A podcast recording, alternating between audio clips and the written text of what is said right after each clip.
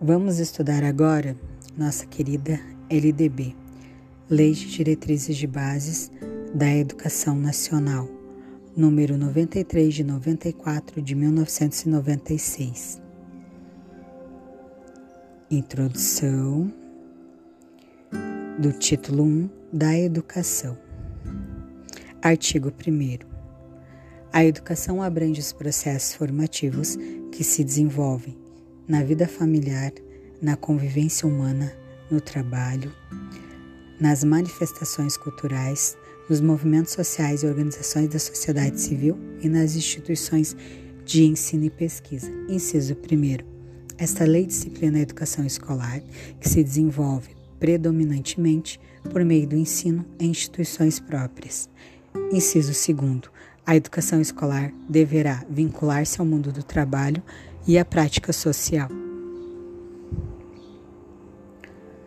Título 2 dos Princípios e Fins da Educação Nacional. Artigo 2. A educação, dever da família do Estado, inspirada nos princípios de liberdade e nos ideais de solidariedade humana, tem por finalidade o pleno desenvolvimento do educando, seu preparo para o exercício da cidadania e sua qualificação para o trabalho. Artigo 3.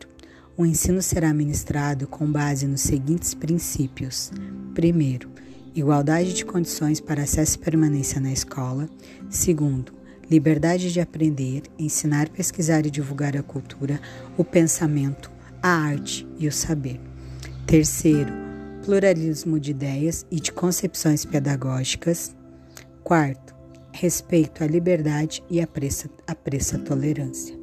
Quinto, coexistência de instituições públicas e privadas do ensino. Sexto, gratuidade no ensino público em estabelecimentos oficiais. Sétimo, valorização dos profissionais da educação escolar.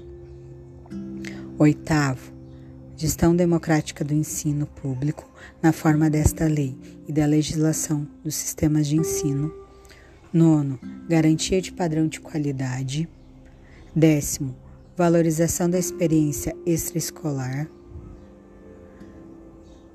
Nono, é, décimo primeiro, vinculação entre a educação escolar, o trabalho e as práticas sociais. Décimo segundo, consideração com a diversidade étnico-racial.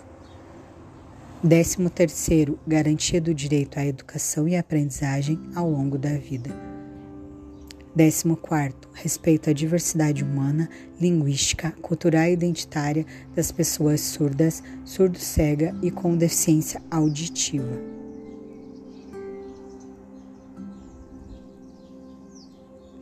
Título 3 do Direito à Educação e do Dever de, do Educar. Artigo 4. O dever do Estado com a educação escolar pública será efetivado mediante a garantia de, primeiro, educação básica obrigatória e gratuita dos 4 aos 17 anos de idade, organizadas da seguinte forma: pré-escola, ensino fundamental e ensino médio. 2. A educação infantil gratuita às crianças de até 5 anos de idade. Terceiro, atendimento educacional especializado gratuito aos educandos com deficiência, transtornos globais, globais de desenvolvimento e altas habilidades ou superdotação, transversal a todos os níveis etapas e modalidades, preferencialmente na rede regular de ensino. Quarto, acesso público e gratuito aos ensinos fundamental e médio para todos os que não os concluíram na idade própria. Quinto, acesso aos níveis mais elevados do ensino, da pesquisa e da criação artística, segundo a capacidade de, cada um. Sexto, oferta de ensino noturno regular adequado às condições do educando. Sétimo, oferta de educação escolar regular para jovens e adultos, com características e modalidades adequadas às suas necessidades e disponibilidades, garantindo-se aos que forem trabalhadores as condições de acesso e permanência na escola. Oitavo, atendimento ao educando em todas as etapas da educação básica por meio de programas suplementares de material didático escolar, transporte, alimentação e assistência à saúde. Nono, padrões mínimos de qualidade de ensino, definidos como a variedade e quantidade mínimas por aluno de insumos e dispensáveis ao desenvolvimento do processo de ensino-aprendizagem. Décimo, vaga nas escolas públicas de educação infantil ou de ensino fundamental mais próxima de sua residência, a toda criança a partir do dia em que completar 4 anos de idade. Artigo 4 A. É assegurado atendimento educacional durante o período de internação ao aluno da educação básica internado para tratamento de saúde em regime hospitalar ou domiciliar por tempo, por tempo prolongado, conforme dispuser o poder público em regulamento na esfera de sua competência federativa. Artigo 5 o acesso à educação básica obrigatória é direito público subjetivo, podendo qualquer cidadão, grupo de cidadãos, associação comunitária, organização sindical, entidade de classe ou legalmente constituída e ainda o Ministério Público acionar o poder público para exigi-lo. Inciso 1. O poder público na esfera de sua competência federativa deverá: primeiro, recensear anualmente as crianças e adolescentes em idade escolar, bem como os jovens e adultos que não concluíram a educação básica. Segundo, fazer-lhe a chamada pública.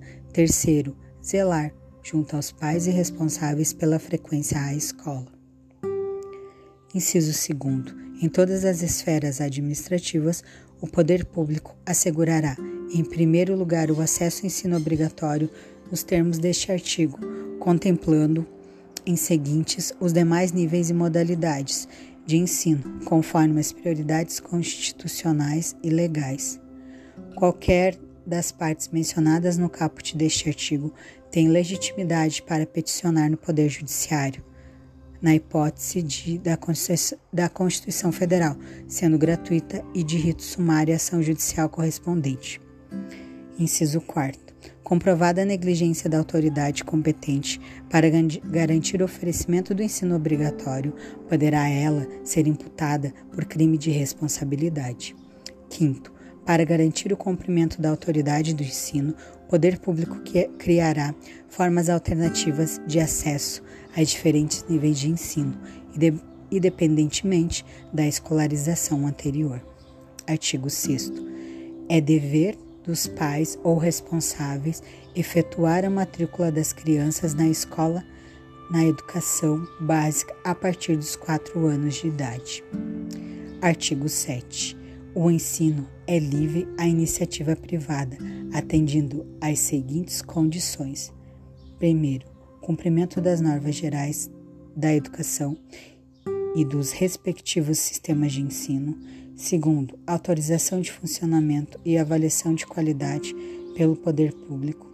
Terceiro, capacidade de autofinanciamento, ressalvado previsto no artigo 213 da Constituição Federal.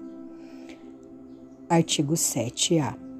Ao aluno regularmente matriculado em instituições de ensino público ou privado de qualquer nível, é assegurado no exercício da liberdade de consciência e de crença o direito de, mediante prévio e motivado requerimento, ausentar-se de prova ou de mar, marcada para dia em que, segundo os preceitos de sua religião, seja vedado o exercício de tais atividades, devendo-se-lhe atribuir a critérios da instituição e sem custos para o aluno.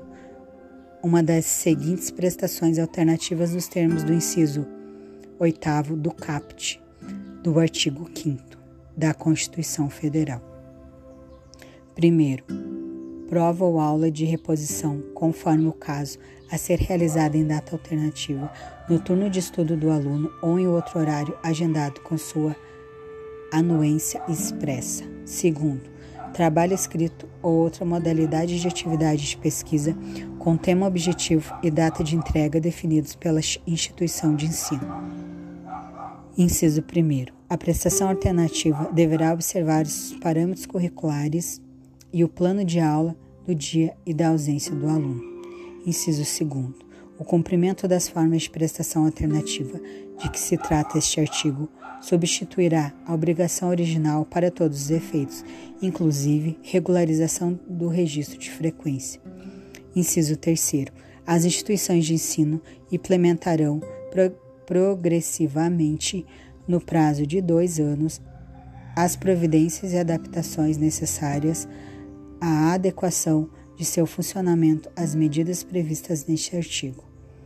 Quarto, o dispositivo neste artigo não se aplica ao ensino militar ao que se refere o artigo 83 desta lei.